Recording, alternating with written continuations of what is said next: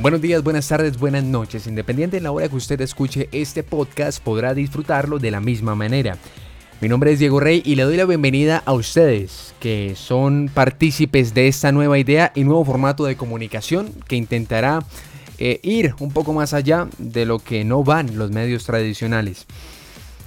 Vamos con la mesa de trabajo que en esta cuarentena todos estamos desde, nuestras casas y por supuesto cuidándonos, estando tranquilos con nuestras familias, eh, cumpliendo con las responsabilidades a cabalidad y lo más importante, informándolos a ustedes eh, desde nuestra cuenta arroba TCP co. Recuerden eso, todas las redes sociales en donde ustedes puedan interactuar con la noticia, estamos ahí. Señorita Natalia Mesa, buenas, buenas, ¿cómo estamos? Hola, hola Diego, bien, bien, muchas gracias. ¿Y tú qué tal? ¿Cómo vas? Bien, ¿cómo va esa cuarentena? Bien, bien, juicios aquí en la casa, estudiando, trabajando, dándole fuerte. Pues eh, dentro de lo que cabe, tratando de disfrutar aquí un poquito con mi familia. Y ya, bien, todo bien, muchas gracias. Bueno, eso es lo más importante. ¿Preparada para este nuevo reto? Sí, sí, por supuesto. Eh, estoy abierta pues a aprender cosas nuevas de la mano de todos ustedes y pues espero eh, lograr un buen trabajo. De verdad, estoy muy dispuesta a todo. Eso es lo más importante, eso es lo más importante. Señor Juan Camilo Mesa, hombre, los mesas se me unen acá en el podcast. Buenas tardes, buenas noches, buenos días, ¿cómo estamos? Hola Diego, ¿cómo estás? Yo muy bien, ¿tú qué tal? Bien, ahí vamos, llevándola, trabajando y haciendo lo que más, una de las cosas que más me gusta hacer en la vida. en este caso, ¿cómo va todo? ¿Qué más? ¿Cómo va la cuarentena, la familia, los niños? Muy bien, Diego, pues desde casa, trabajando fuertemente, informando, siempre procurando no salir a la calle, pues para mantenerme como tal en la cuarentena correctamente, como todos debemos hacer. Bueno, eso es lo más importante y lo más sabroso, que estemos cuidándonos cada uno desde, desde nuestras casas. Señorita Lady Barragán, buenas, buenas. Buenas, buenas, hola a todos, ¿cómo estás, Diego? Bien, ¿vos qué? ¿Cómo va todo? Bien, pues ya un poquito cansada, como que esto no, no tiene fin, pero igual, pues, eh, cumpliendo con el aislamiento y trabajando también desde la casa. ¿Amplían la cuarentena? Yo creo que sí, como que hasta diciembre. Hágame el favor, Dios mío, vamos a pasar el año nuevo en medio de campanadas y casos de coronavirus en un país que supuestamente, según el gobierno, está bien. Señor Santiago Urrego, el crítico del podcast, ¿cómo estamos? Hola Diego, ¿cómo vamos? Bien, bien, bien. Aquí haciendo un poco de todo, trabajando duro y pues acatando la cuarentena como es debido. ¿Y tú cómo vas? Bien, ahí vamos. ¿Cómo va el caso y, y la cuestión de informar desde casa y, hombre, en cuarentena? Bueno, eh, te cuento, informar desde casa es una experiencia totalmente distinta, es algo muy interesante, es abrirse a las posibilidades de investigar de maneras distintas, de abrirnos nuevas perspectivas para nuestro trabajo periodístico y para, ¿por qué no?, el día de mañana transformar las maneras en las que nos desempeñamos en nuestra labor. Bueno, eso es lo más importante, Santi, eso es lo más importante y espero que cada uno en su casa, más allá del equipo periodístico de TCP, eh, usted, el que está escuchando a esta hora a través de nuestras plataformas en SoundCloud, en iBox, en Spotify, en Deezer, estén en su casa disfrutando con su familia y, ¿por qué no?, compartiendo ese podcast desde ya porque está muy bueno y va a estar mucho mejor con el paso del tiempo. Este podcast es como el vino. El vino, entre más años pasan, más se disfruta. Y la idea es que, haga usted eso, haga el maridaje en sus oídos y en su mente mediante este podcast. Una semana agitada, una semana complicada para Colombia en el contexto social. Ya llevamos varios, eh, varias semanas, ya completamos par meses en cuarentena pero eh, la gente no ha tenido en cuenta que salir a la calle es un riesgo. Algunos salen eh, a visitar la novia, a visitar el novio, algunos salen a rumbear, algunos salen a nada y algunos salen a trabajar porque la papita, como dicen, no llega a la casa. Es una situación complicada en un país que supuestamente por tener conexión y conectividad de Internet hace parte de ese grupo selecto de países en vía de desarrollo, sin embargo estamos en un estanco eh, de corrupción y un estanco de naturalización social por parte del mismo pueblo. Eh, esta semana se vio una situación bastante polémica en donde un adulto de la tercera edad se veía sometido por eh, dos uniformados de la Policía Nacional.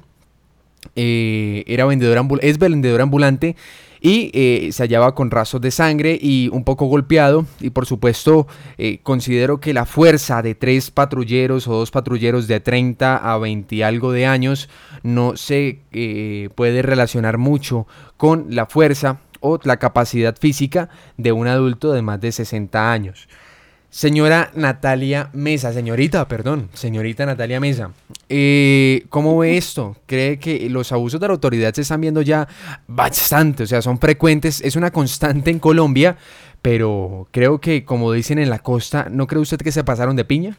Bueno, Diego, y para todos ustedes, queridos oyentes, también, eh, en mi opinión, considero que pues no, no fue pertinente la, manera en la que ellos pues abusaron de, su poder como entes de autoridad, eh, como lo mencionaste anteriormente, pues si se hace una comparación de las edades entre el adulto mayor y las personas que lo agredieron, no hay manera en la que él se pueda defender. Primero, tal vez por su estado físico y por su edad, y segundo, pues porque estaría luchando contra las autoridades y personas que evidentemente tienen poder sobre él. Eh, me duele me duele eh, pues en lo más profundo, me toco mucho con esta situación, no solo por la edad del, del Señor, sino porque pues en varios días y en varias ocasiones se han visto pues estas situaciones con estudiantes, vendedores ambulantes y otros individuos tal vez que eh, buscan eh, protección por parte de la policía y las autoridades y lo único que reciben son rechazos, golpes, insultos y demás. Entonces, pues considero que no, no fue la medida que se debió tomar. Eh, evidentemente, pues el hombre sí estaba infringiendo con las medidas que tomó el gobierno para poder llevar eh, pues esta crisis sanitaria. Sin embargo, pues la necesidad que este hombre tiene por salir a la calle y conseguir el dinero, como lo dijo Diego, la papita no llega sola, pues eh, lo llevó a tener que salir de su hogar. Entonces, pues considero que se toman tal vez como no sé si muy personal o de qué manera este tipo de poder para poder sobrepasar por encima de cualquier persona sin importar sus necesidades o por las situaciones que esté pasando. Hay medidas selectivas, podríamos establecerlo así, pero eh, yo salgo a las calles claramente a lo indispensable. Eh, traer algo de comida de la casa, eh, ir a comprar algún repuesto para la bicicleta, algún artículo que, hombre, por necesidad y por trabajo me toca, preciso en, cuarentena uno es como muy salado, como dicen por ahí, y se dañan los cables, se daña cualquier equipo que uno use para el trabajo y pues toca sí o sí salir a buscarlo o pedirlo claramente por, por internet. Pero señorita Lady Barragán, le hago una pregunta importante. Yo salgo a las calles y veo gente caminando, veo que las patrullas pasan, no hacen nada, veo gente consumiendo estupefacientes y la, la, policía pasa y simplemente ve, porque hay, ¿usted cree que hay selectividad en eso? Totalmente, es que eh, Colombia es un país en el que la justicia es para unos pocos y eso digamos que está más que claro. Yo la verdad no, no sé en qué parte del código de policía dice que un vendedor informal debe ser agredido de esa manera, eh, por estar vendiendo. Además que yo creo que seguramente los primeros días, pues este tipo de personas que, que no tienen otro tipo de sustento, eh, tal vez eh, como que cumplieron con el aislamiento, pero seguramente ya después el hambre los hizo salir. Y es pues bastante irónico que un policía vea a un vendedor de este tipo que claramente sale por necesidad, que no sale porque quiere y porque pues busca infringir la norma y se busca un comparendo así como de chévere. Entonces, eh, digamos que sí es como irónico, ¿sí? Y que a otras personas que están robando no les hagan nada eh, y ese tipo de casos como que se queda ahí como en el limbo. Bueno, sigue la policía y algunos miembros de la fuerza pública yendo a buscar vendedores informales o personas que están trabajando en las calles mientras siguen matando eh, a nuestros servidores de salud por robos y por supuesto el AMPA sigue en las calles. Camilo, Camilo Mesa, usted como reportero gráfico de TCP y por supuesto en, su carrera como comunicador ha sido testigo de muchos eh, enfrentamientos, podríamos decirlo así, entre la fuerza pública y estudiantes. Usted como periodista, ¿cómo ve esto? ¿Cuál es el proceder estando ahí in situ para aquellas personas que quizá no marchan, para aquellos que dicen que de pronto las marchas son para los vagos o aquellos que dicen estudien vagos, sin embargo en el Senado se la pasan durmiendo? ¿Cuál es el mensaje? O sea, ¿cómo vemos esto desde la calle? Diego, primero que todo, eh, es importante uno darse la pregunta, ¿qué lleva un oficial de policía un uniformado, agredir a otra persona en ciertas circunstancias. Es acá donde en las manifestaciones como tal eh, se lleva mucho eh, la adrenalina tanto de un lado del manifestante como del lado del oficial. Eh, este, este tipo de tensión que se crea en el ambiente como tal genera violencia por lado y lado. Y si yo testigo he podido registrar mediante mi arma, mi cámara, cómo de un lado del oficial, del policía, agrede sin justificación alguna. Pero también he visto cómo hay manifestantes, son unos pocos. Hay algunos encapuchados que, que no lo hacen de la manera correcta como tal. Y, aquí denotamos que hay agresión por lado y lado y la violencia existe por lado y lado. Entonces, como tal, yo no quiero eh, juzgar solamente un lado.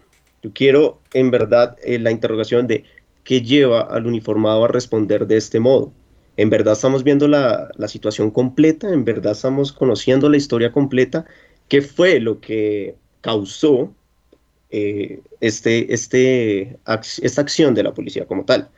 Ahora, em, sobre las marchas, eh, las marchas siempre va a ser algo bastante importante, es una manera, es un derecho constitucional como tal del ciudadano que puede efectuarse cuando se ve vulnerado en sus derechos.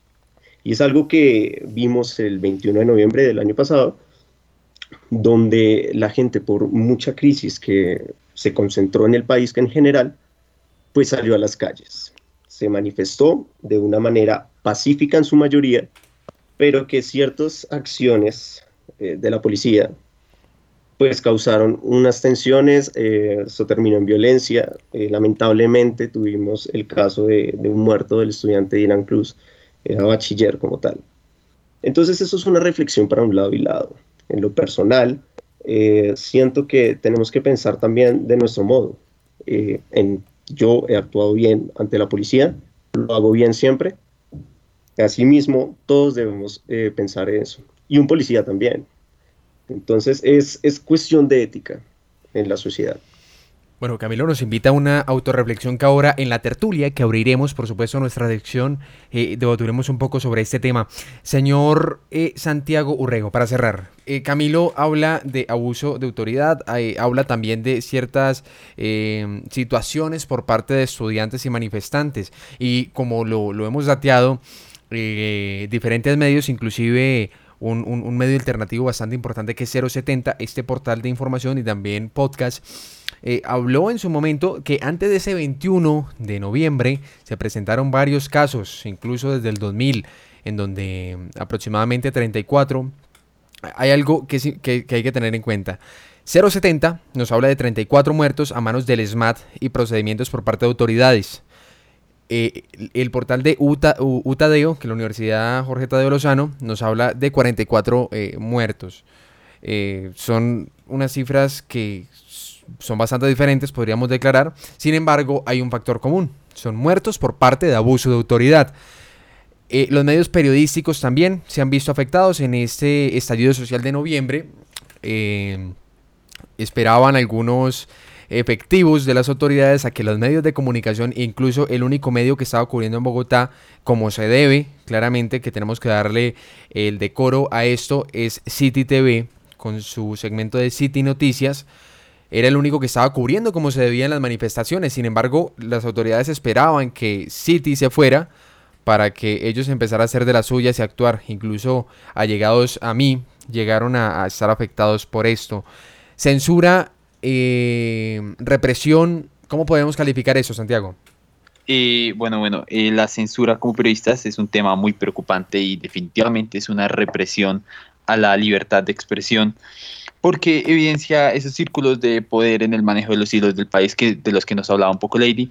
Y aquí yo quiero ligar un poco la pregunta que recién nos hacía Camilo, y es que si en verdad nosotros conocemos la historia completa, de hecho, por el, eh, aquí quiero traer a colación un dato, y es que la Fundación de Libertad de Prensa en febrero de este año reveló que eh, el año pasado en las marchas del 21 de noviembre que duraron casi 40 días em, prolongadas, hubieron hubo eh, casi 66 periodistas agredidos por parte de la policía, lo cual nos deja, nos deja ver el que realmente este tipo de cosas, primero, eh, impiden que las personas conozcan la historia completa, que haya una verdadera transparencia en la transmisión de la información y genera sesgos no solamente informativos, sino también políticos en los ciudadanos a la hora de tomar decisiones y en su actuar diario.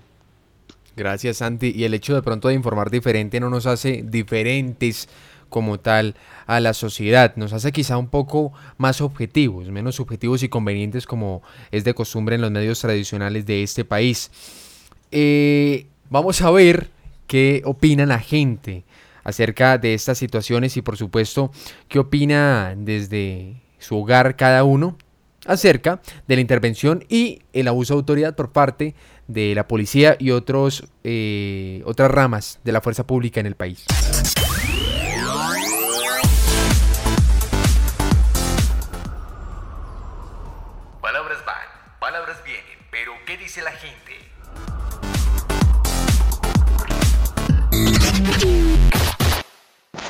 Respecto al tema de abuso de autoridad, se puede decir que algunas personas se toman por delante su su poder. Entonces aquí vemos que es un abuso de poder de sus funciones públicas, eh, las cuales ponen encima de la dignidad de muchas personas, donde también podemos resaltar que en muchas ocasiones las, las verdaderas personas que están causando daños a la sociedad no son reprendidas como deberían ser. En lo personal, rechazo total y rotundamente cualquier acto de abuso de poder por parte de la autoridad. Son actos que lastimosamente han tenido una tendencia repetitiva y veo necesario la toma de acciones contundentes para evitar este tipo de situaciones, puesto que el papel de la fuerza pública debe ser protegernos, no violentarnos. Sobre el tema de la violencia mm, que hemos visto estos días por parte de la policía, me parece algo terrible, algo lamentable. Eh, sin embargo, hay que resaltar que eh, son casos aislados. Creo que la, la, Policía Nacional todavía representa una institución honorable y hay que tener en cuenta eso, ¿no? De pronto algunas personas abusan de, de ese poder que tienen, pero no implica que toda la institución sea eh, condenable o reprochable. Muchas gracias. El día 10 de octubre del año 2019 salí a marchar en compañía de unos amigos buscando el desmonte del SMAT eh, la marcha iba muy bien hasta que llegamos a la Plaza Bolívar, empezaron hechos de violencia, fui afectado por una bala marcadora que accionó un integrante del SMAT o de la fuerza disponible, me golpearon entre el pómulo izquierdo y el tabique, eh, casi pierdo el ojo, eh, perdí la visión temporalmente, me operaron y tengo que someterme a otra cirugía para recuperar más o menos un 70 u 80% de la visión. En ese momento atravieso pues unas luchas contra los médicos para que me puedan operar y una posible denuncia ante el Estado. Antes de castigar, yo debería que deberían de controlarlos, eh, saber qué clase de autoridad es la que les permiten que hagan y cómo la ejercen. Obviamente que si tiene que ser castigada, sí. Tiene que ser controlada también. Están pasando por encima de la gente, encima de los ciudadanos, como si fueran los reyes y los dueños del mundo. Tiene que ser castigado. Yo creo que personas como estas que se han visto a diario eh, golpeando, maltratando al ciudadano común, deberían ser destituidas, pues no merecen portar el uniforme de la institución. Eh, pues la verdad lo que yo pienso es que pues estuvo muy mal por parte de los policías, pues yo sé que en este momento todos estamos en un confinamiento obligatorio debido pues a la enfermedad, pero pues no todos tenemos los recursos para quedarnos tranquilos en nuestras casas. Eh, hay personas que viven del día a día, entonces pues hay que entenderlos. Eh, los policías pues tuvieron, pues tomaron una muy mala decisión al hacerle eso pues al señor y pues creo que no se tomaron las medidas pertinentes pues para decirle que se retirara. Démosle picante a esto que inicie la tertulia. Bueno, y abrimos este segmento de tertulia para debatir un poco del tema que estamos hablando el día de hoy. Por supuesto, hablamos de ese abuso de autoridad, que aunque la comparación es bastante irracional, si esto se tratase de una intervención por parte de la ciudadanía en contra de la policía, sería algo de, hombre, de, atrocidad podríamos catalogarlo y por supuesto de irrespeto a autoridad y demás eh, artículos que se le puedan adjuntar a eso con tal de eh, hacer valer eh, los derechos de Estado. Sin embargo, cuando la autoridad es la que actúa en estos casos, simplemente o no estaban recogiendo café o, hombre, algunos argumentos bastante banales por parte de este, este país tan, tan, tan particular. Señor Camilo Mesa, usted habló que había que autonomizarnos y ver quizá eh, hombre, la otra postura y el otro lado de la situación. ¿Usted por qué habla de eso? Diego, eh, es que, ¿qué lleva a la autoridad, en este caso al oficial, a, responder de esa manera? ¿Por qué respondió en esa manera? En este caso no quiero justificar como tal a la policía mediante el actuar que tuvo con, con este señor de avanzada edad, que es un vendedor ambulante y que tiene que buscarse su pan de día a día. Pero en, otros, en otras ocasiones que vemos en la calle, pues ahí es donde nos preguntamos, ¿qué lleva al policía a actuar de una manera violenta como tal? ¿Usted cree que, hombre, podríamos, no sé ustedes qué opinan muchachos, pero usted cree que este señor, obviamente podríamos, pudo haber insultos porque hay muchas personas que graban a su conveniencia desde el momento donde inicia el procedimiento policial, pero usted, pudo haber insultos, de pronto un madrazo y demás, como podríamos eh, establecer, pero corresponde el golpear a un anciano y corresponde tratarlo de esa forma por parte de la autoridad por más de que haya de pronto una falta de respeto? Para nada, Diego. Nada justifica la acción que tuvieron los patrulleros con, el señor. Eh, sin embargo, hay algo curioso y es cuando lo entrevistan, que él, pide, es un gesto muy noble me parece, eh, que no sancionen a los uniformados cuando sí merecen una sanción porque estuvo muy mal el actuar, el procedimiento estuvo muy malo. Pero entonces él, él dice que a cualquiera le da rabia, cualquiera puede tener un mal día, cualquiera intentó defenderlos de cierta manera. Ahí es donde me llega la pregunta, si de pronto él tuvo alguna mala acción ante los oficiales, ante los patrulleros, en este caso. Sin embargo, reitero que no justifica para nada eh, la acción que tuvieron con él. Bueno, o sea, es válido, es válido, pero hay que analizar también qué está pasando con esto. Natalia, eh, la constitución misma acoge, y, yéndonos un poco más allá, ¿usted cree que la constitución debe ser de pronto reformada? Eh, pues o sea, eso es una pregunta muy abierta, ¿no? Usted puede decir sí o no, tranquila. Pero ¿usted cree que la Constitución puede de pronto tener algunas modificaciones o crear un artículo específico para garantizar realmente? Porque es que la Constitución, yo les planteo una cosa, la Constitución eh, Política de Colombia es una de las mejores del mundo dentro de lo que cabe a ya las opiniones políticas de muchos países y organizaciones explícitamente explica todo, todo procedimiento y demás. Sin embargo, acá se la pasan por la tangente y como que no vale, sin embargo la policía tiene que estar sujeta a este y los colombianos tienen que estar sujetos a, una constitución. Pero usted cree, eh, Natalia, que la constitución tiene que tener alguna modificación o tiene que haber un decreto que realmente haga valer esto? Bueno, Diego, primeramente cabe aclarar que en la constitución ya viene incluido eh, un artículo en el que se indica eh, pues no muy específicamente cuál tiene que ser el proceso mm, a llevar a cabo frente a estas situaciones, pero allí dice que mm, pues en estos casos eh, se tiene que, digamos, sacar una multa. Eh, en una segunda vez que incurran en estas faltas, pues se decomisa su mercancía, más sin embargo, eh, no hay, digamos que un artículo y mucho menos un parágrafo en el que pues mencionen las medidas adecuadas que se deben tomar.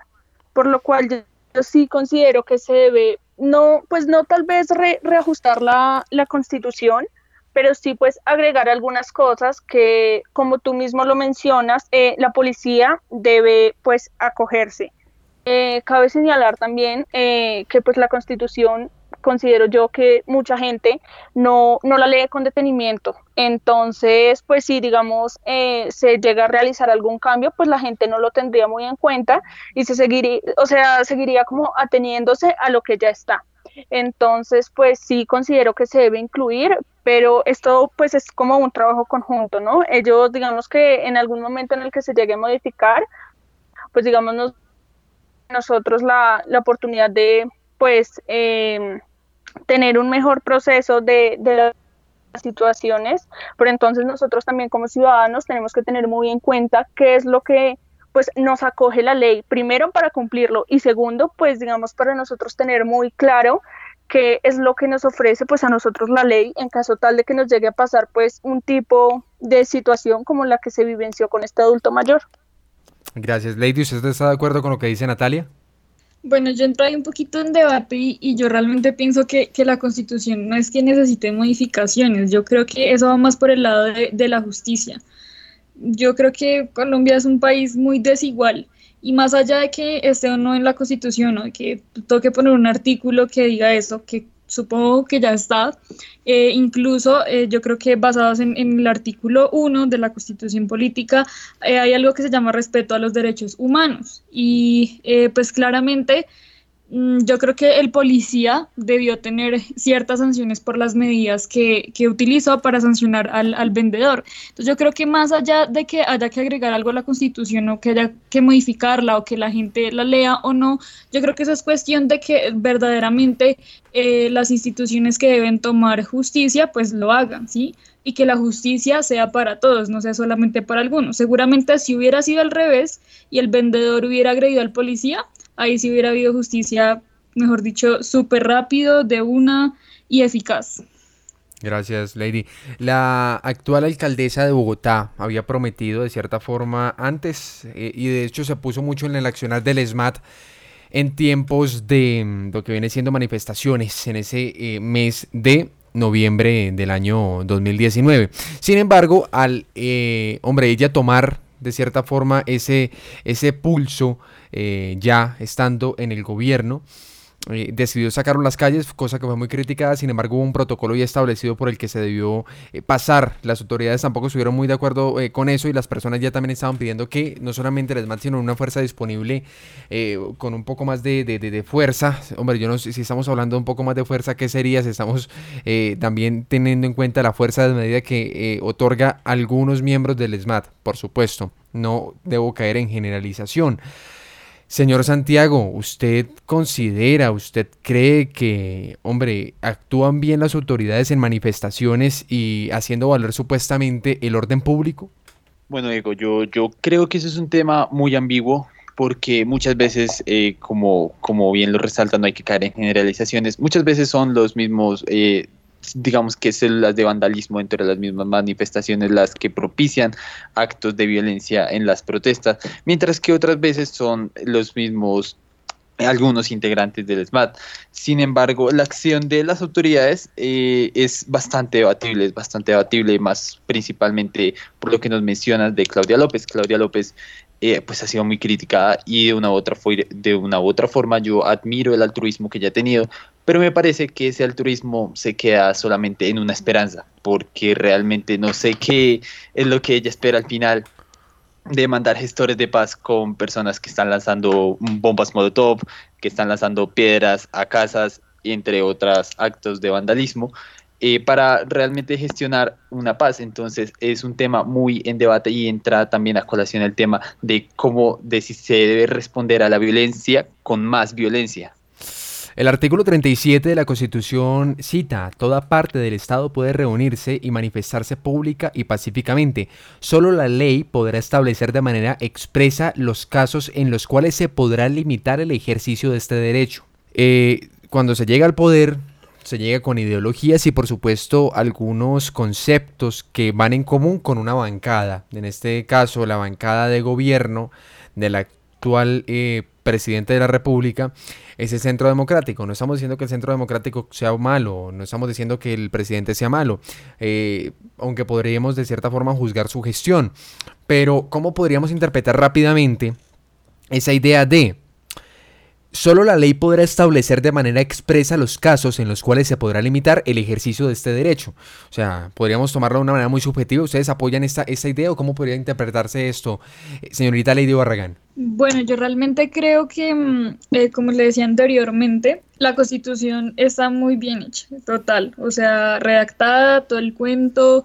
Digamos que yo considero que todo se queda en el papel Y el hecho de que diga eh, este artículo que solamente la ley podrá delimitar cierto tipo de acciones, pone en tela de juicio mucho el accionar tanto de la policía como de las personas que, pues, que agreden a los uniformados, porque yo también considero que hay que tener como, digamos, cierta posición eh, imparcial y objetiva.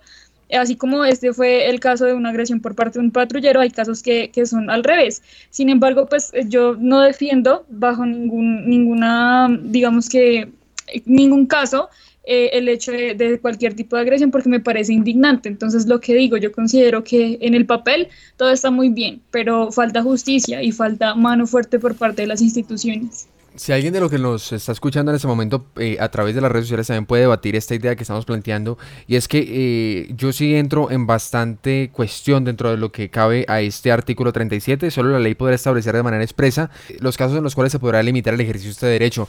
Propongo rápidamente y, y verazmente para de pronto un nuevo debate. Para la mesa de trabajo, ¿ustedes creen que esto puede estar sujeto a ideologías de partido? Es decir, si por ejemplo Natalia, Diego, Lady, Santiago, Camilo salen a protestar en contra del gobierno actual.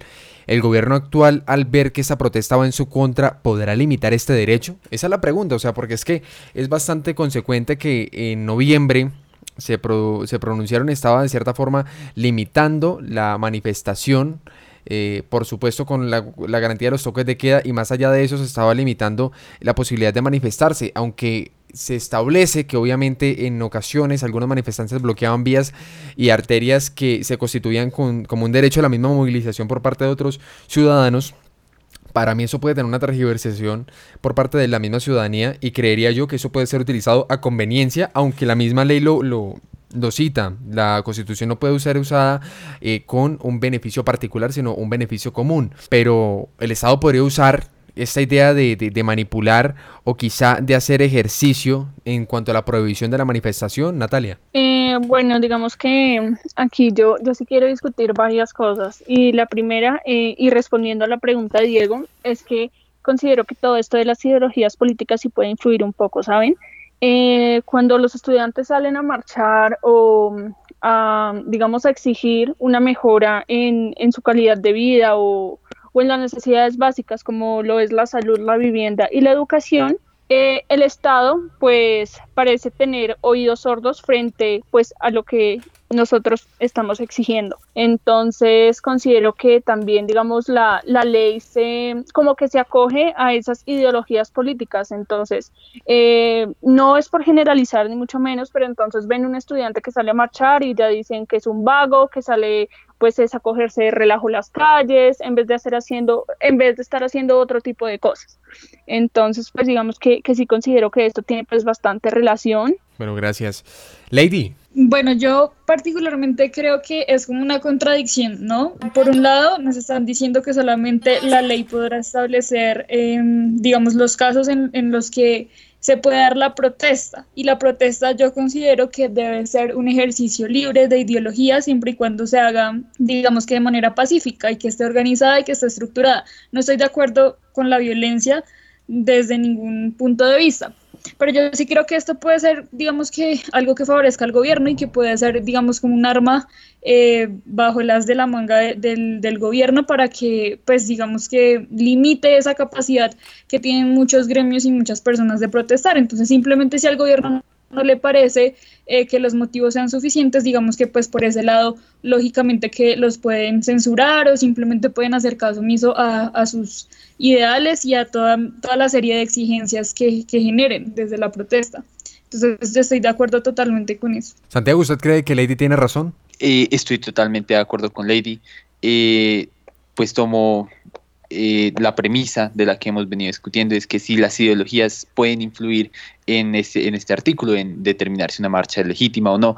Y creo que más que una pregunta es una afirmación en sí misma. Y la respuesta la encontramos en el archivo histórico nada más del último año de nuestro país. Las ideologías definitivamente pueden influir no para determinar que una marcha es ilegítima, sino para de una u otra forma actuar sutilmente para impedir que ésta progrese de la manera en que se supone que debería avanzar. Un ejemplo, pues por ejemplo, eh, se podría traer em, a memoria un, eh, serían la, todos los abusos de, que se dieron eh, del, por parte del SMAT del 21 de noviembre, también eh, todas las campañas de difamación en redes que se han dado a los distintos paros y, y demás eh, casos especiales que nos demuestran que definitivamente las ideologías influyen y hacen que este artículo sea interpretado bajo posturas políticas subjetivas. Bueno, gracias, gracias, Santi. Camilo, para cerrar, ¿usted aprueba esa premisa de Santiago? ¿Usted cree que las autoridades o de cierta forma el Estado puede usar esa idea del artículo 37 para deslegitimar algún tipo de movilización? Total. El gobierno el año pasado en el marco del paro nacional eh, intentó censurar de una manera fuerte eh, todo tipo de manifestaciones como tal. Tengamos en cuenta que la ideología política actual que nos gobierna pues eh, está muy en contra de las manifestaciones. Ahora, hay algo que aclarar, y sobre todo en este, en este aspecto de la constitución política que tú dices, Diego, y esto lo podemos ver reflejado en el código de policía. Ahí es donde podríamos entrar a lo que es la ley. El capítulo 2 de las expresiones o manifestaciones en el espacio público. El artículo 53 nos dice, cito textual, ejercicio del derecho de reunión y manifestación pública y pacífica en el espacio público. Toda persona puede reunirse y manifestarse en sitio público con el fin de exponer ideas e intereses colectivos de carácter cultural, político, económico, religioso, social o de cualquier otro fin legítimo. Aquí da la, la opción de que tú puedas salir a manifestarte, te da esa libertad, te da ese derecho como tal. Pero hey, la policía como tal en este nuevo código, y es aquí donde vemos que entra el uso de la fuerza, porque cuando entra el SMAT, y he sido testigo, eh, mientras una, una movilización avanza, en este caso recuerdo una de la Caracas, cuando llegando al sitio de héroes, el SMAT bloquea, no deja pasar, que hace represión. Es ahí donde ellos son los que inician como tal la violencia. Estoy totalmente en contra. Pero entonces aquí el artículo 54 del Código de Policía nos dice, uso de vías para el ejercicio del derecho de reunión o manifestación pública y pacífica en el espacio público. Y dice, los alcaldes distritales o municipales, salvo circunstancias ex excepcionales o de fuerza mayor, deberían, deberán autorizar el uso temporal, cuidado esa palabra, de vías dentro de su jurisdicción para actos o eventos de ejercicio del derecho de reunión o manifestación pública y pacífica en el espacio público. En el caso de las vías, arterias principales o corredores de transporte público colectivo deberán establecer un plan de desvíos. ¿ok?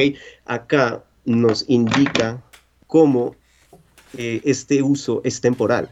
Sin embargo, no se sabe cuándo el plan de desvíos que, mucho, que, muchos, que muchos desconocen como tal. Y es aquí donde la policía aprovecha para entrar. Y claro, es una protesta y, y tiene que, que, escucharse. La única manera de escucharse es que sea activa, que se mantenga y que esté en su sitio.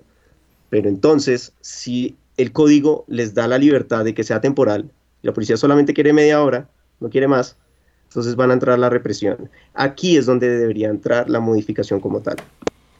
Es importante aclarar que el hecho de nosotros no estar de acuerdo con el uso desmedido de la fuerza por parte de las autoridades colombianas no significa que tengamos algún tipo de posición anarquista, ni mucho menos. Es importante destacar que simplemente velamos por eh, ese derecho de expresión que tiene todo el país y por supuesto que la misma constitución nos ampara. Eh, ¿Qué piensa la gente? Dime, Nata. Y oyentes, también quisiera, digamos, poner aquí en, en tema de debate la relación que pueden llegar a tener las ideologías políticas con la información que nos brindan eh, los medios de comunicación en estos casos, como lo fue el paro en, en el mes de noviembre y también meses de septiembre octubre, en los que las marchas pues no fueron tan amplias, pero que las subieron, las subieron.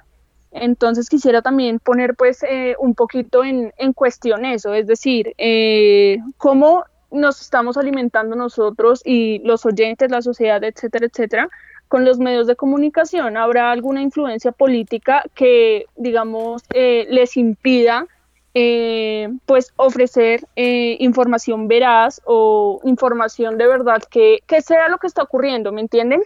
Como, como todos sabemos, los medios de comunicación eh, tratan como, pues no, digamos, no, no de modificar la información, pero sí tal vez de, de brindarnos a nosotros cosas no a su conveniencia, pero, pero sí no, no con la verdad, ¿me entienden?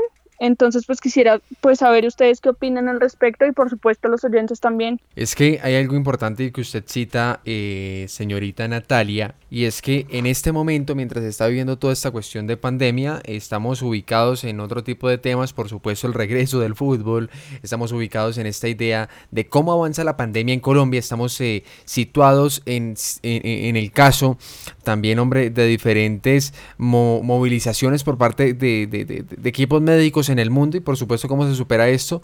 Sin embargo, detrás de todo, de toda esta situación está la operación Bastón, donde no hemos visto un gran cubrimiento por parte de medios. Recuerdo, no sé si ustedes también se acuerdan de la famosa Operación Libertad, en donde estaba vinculado el presidente Iván Duque y el señor Juan Guaidó, el señor porque, hombre, el señor.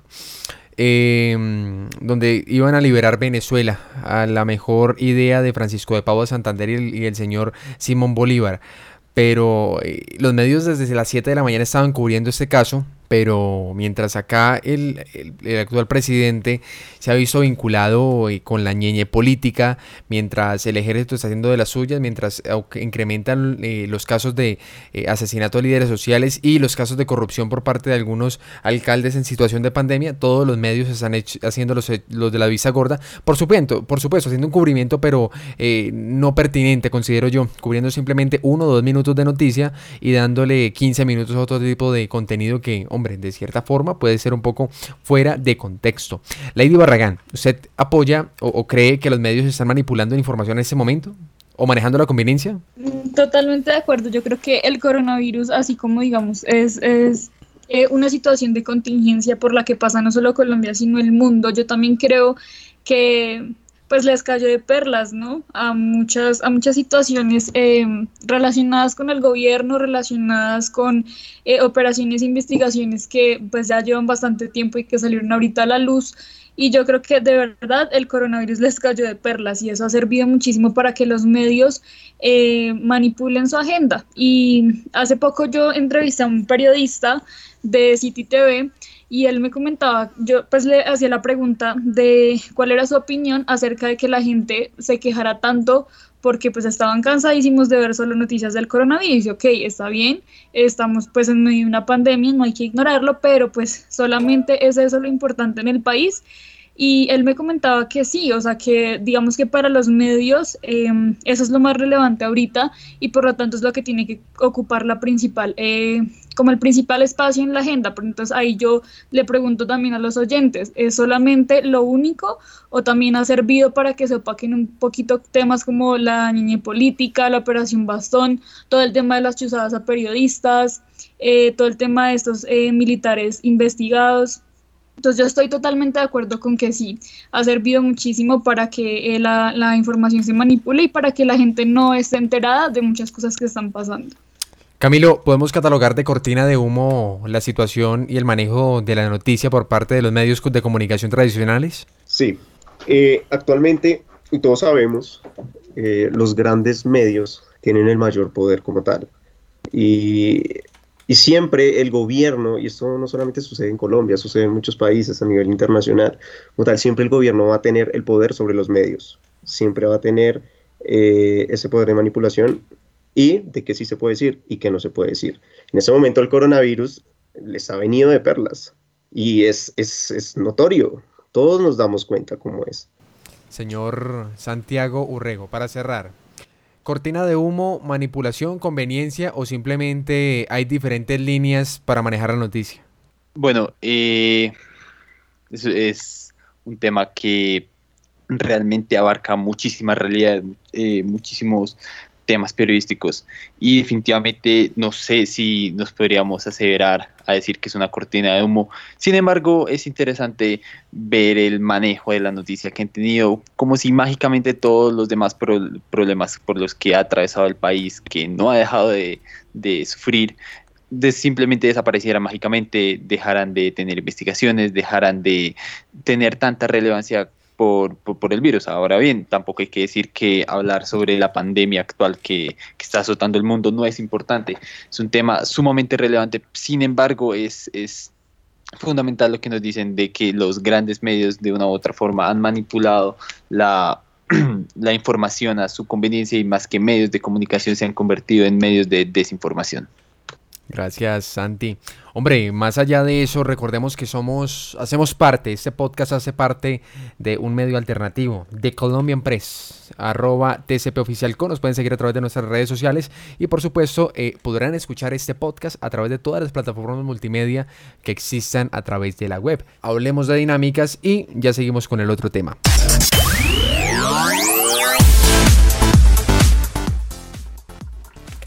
Bueno, una semana agitada para la agenda mediática y por supuesto por estrenos, no precisamente de la cartelera porque ahora los cines están cerrados y por supuesto eh, aquel que quiera de pronto interactuar en redes sociales puede tener algún tipo de multa por parte de Psycho Asimpro. Como siempre el oportunismo por delante. Eh, hago una pregunta para la mesa. ¿Vieron Matarife? Natalia, ¿vieron Matarife? La serie de Daniel Mendoza. Sí, por supuesto, y vi el primer capítulo con expectativas muy altas, pero pues digamos que hay varias cosas que, que no me faltaron, la verdad. Pero sí, sí la vi. ¿Vio Matarife? Claro, ya es como cultura general.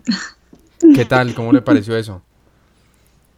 Pues estuvo bien, estuvo bien, un poquito como dramática, pero, pero bien. O sea, pues no estoy defendiendo a Uribe, pero tampoco creo que nos debemos ir a ese extremo. Bueno, comenzamos con el uribismo por parte de Lady Barragán. Eh, Camilo, ¿usted vio Matarife? Claro, claro, por supuesto. ¿Qué tal? ¿Cómo vio eso? La gente pasó de Netflix a redes sociales, la, la, la, la, la serie que se iba a transmitir a través de Telegram y WhatsApp terminó en todas las plataformas. ¿Qué, qué, ¿Cómo vio eso? Bueno, muchas incógnitas, la verdad. Pero es algo interesante. El modo de, pasar esta serie, WhatsApp, solo YouTube, es una, es una buena propuesta, ¿sabes? Sin embargo, eh, esta duración y lo que se habló dentro de esta serie, pues deja mucho que pensar. Entonces es algo que, me dejó con bastantes preguntas, con muchas dudas que quiero resolver.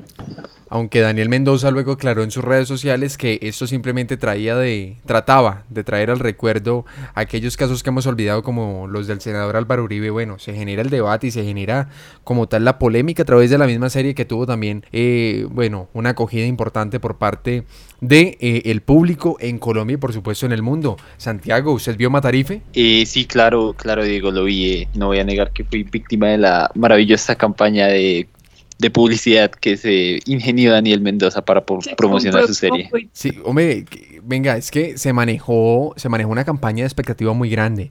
Yo creo que ni siquiera, ni siquiera Netflix se atreve a tanto, pero aunque, aunque este, este clickbait, que podríamos decirlo, ondeó en más de dos minutos de intro y de créditos, tuvo un impacto en la sociedad que podríamos tratarlo como un cliché por parte de aquellos que no conocen la historia de Colombia.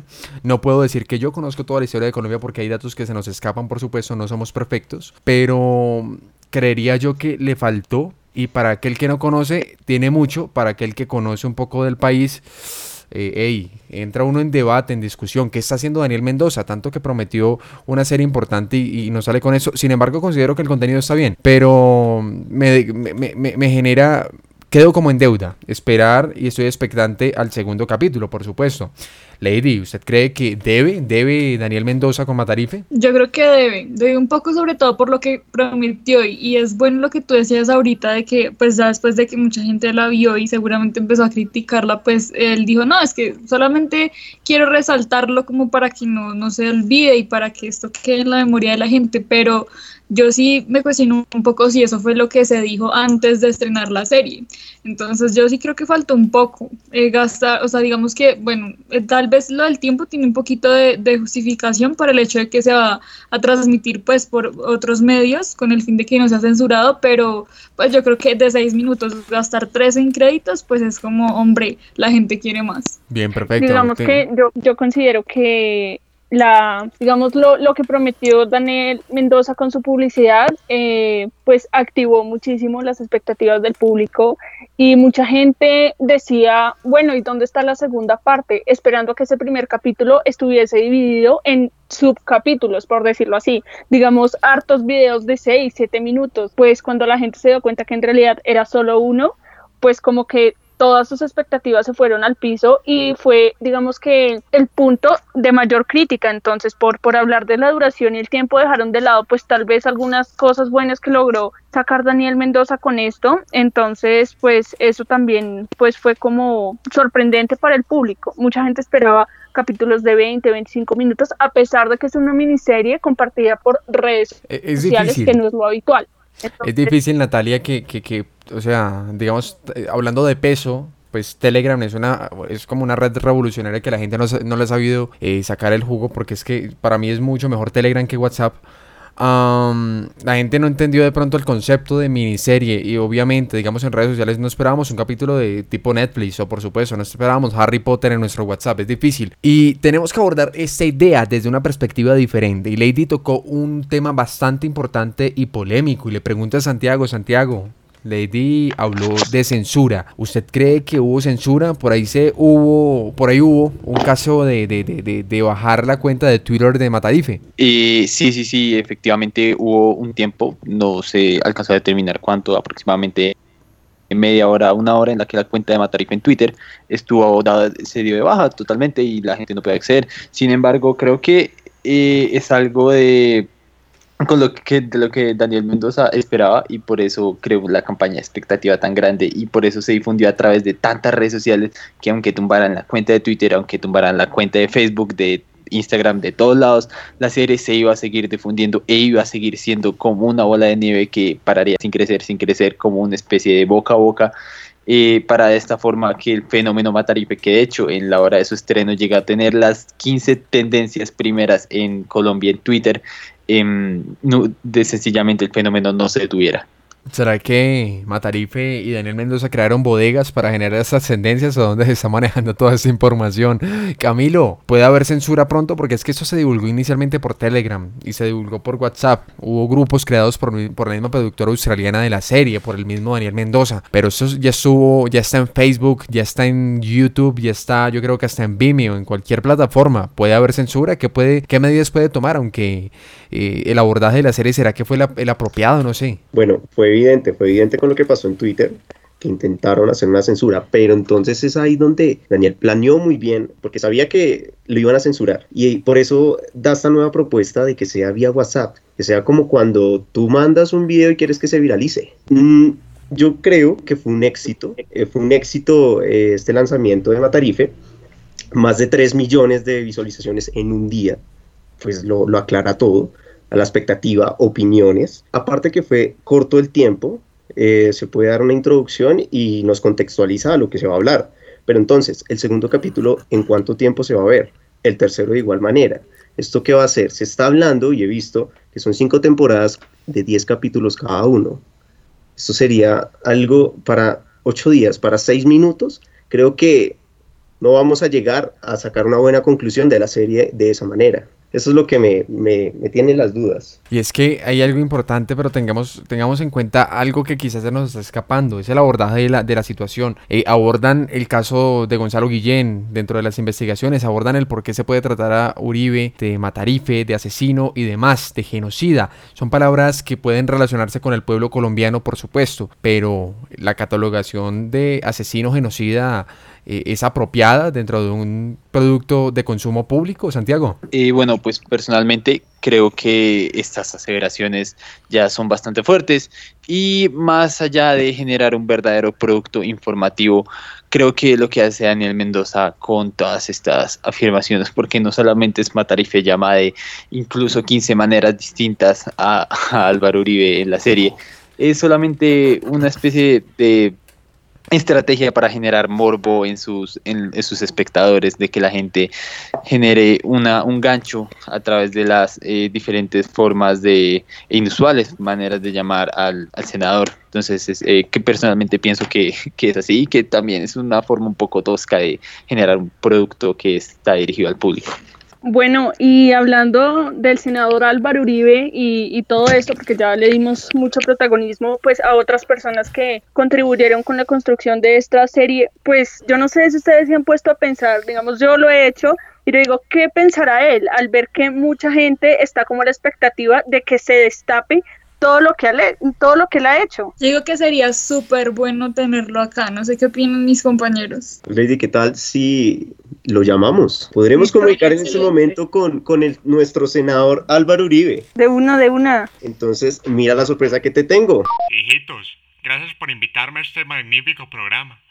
Agradezco ante todo abrirle los micrófonos a un hombre que ama Colombia. Y aunque ustedes están hablando de ese tema que, hombre, poco conozco, esa tal serie Matarife, no sé de quién está hablando porque yo voy por otra línea. Los invito a ver una serie que realmente me representa. La serie que estamos trabajando todos en el partido. Esa serie que muestra el hombre que ama Colombia. Ese hombre que en algún momento dijo trabajar, trabajar y trabajar. Y sigue trabajando por el país. No busquen que de cierta forma yo les dé la cara.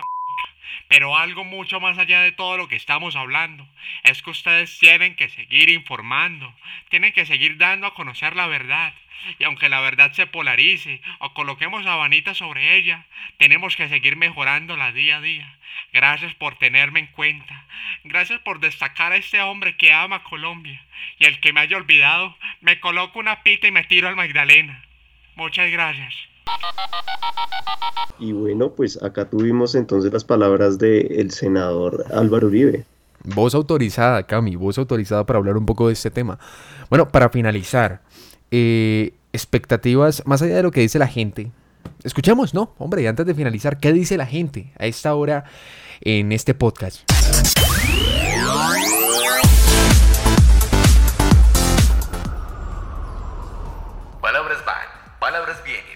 ¿Qué dice la gente?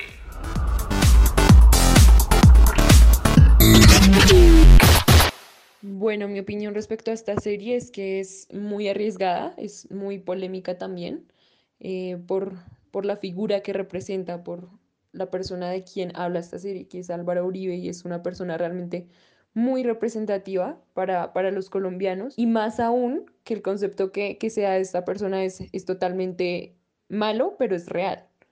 Entonces, ¿qué es lo que pasa? Que en Colombia siempre se ha querido maquillar o, ignorar las cosas. Hola a todos, espero que estén súper bien. Respecto a Materife, considero que fue un formato de imagen muy bueno. Me gustó mucho la paleta de colores que utilizaron, me gustaron las transiciones entre las escenas. Em, considero que nos pudieron vender el producto de una manera diferente porque nos dijeron que iba a ser una serie, pero terminó siendo una serie documental cuando todos esperábamos un- una especie de actuación. Nunca nos vendieron eh, la imagen de una serie diferente. Mi opinión personal sobre Matarife es que pues en este momento está haciendo una serie muy, muy viral aquí en Colombia y pues es un poco cuestionable el tema de que sean solamente 6, 7 minutos de capítulo, pero pues es entendible por el formato, ya que está diseñada para pasar por WhatsApp.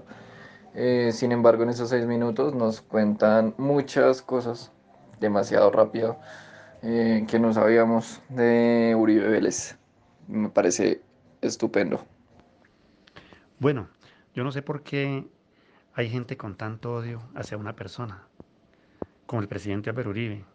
Y es tanto el odio que en estos momentos a él se le acusa de todo. Es tanto el odio de sus detractores que se olvidaron que aquí en Colombia hay personajes más pecadores que él. De verdad que a muchos les duele que haya sido el mejor presidente de la historia del país, que eh, él fue el único con pantalones que se enfrentó y diezmó a la guerrilla y puso a temblar a todos esos bandidos de la izquierda y también de la derecha. Y frente al estreno de la tan esperada serie Matarife, podemos decir que este primer capítulo logró capturar rápidamente la atención del público. Gracias a su formato digerible, permite que el espectador la comprenda a profundidad sin necesidad de tener conocimientos previos.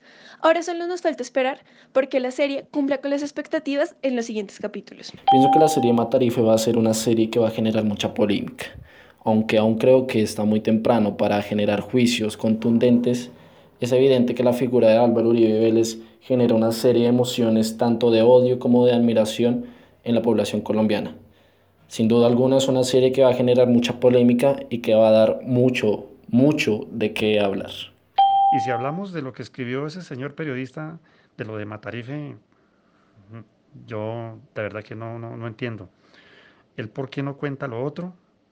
¿Por qué se empecina solo en echarle la culpa a él?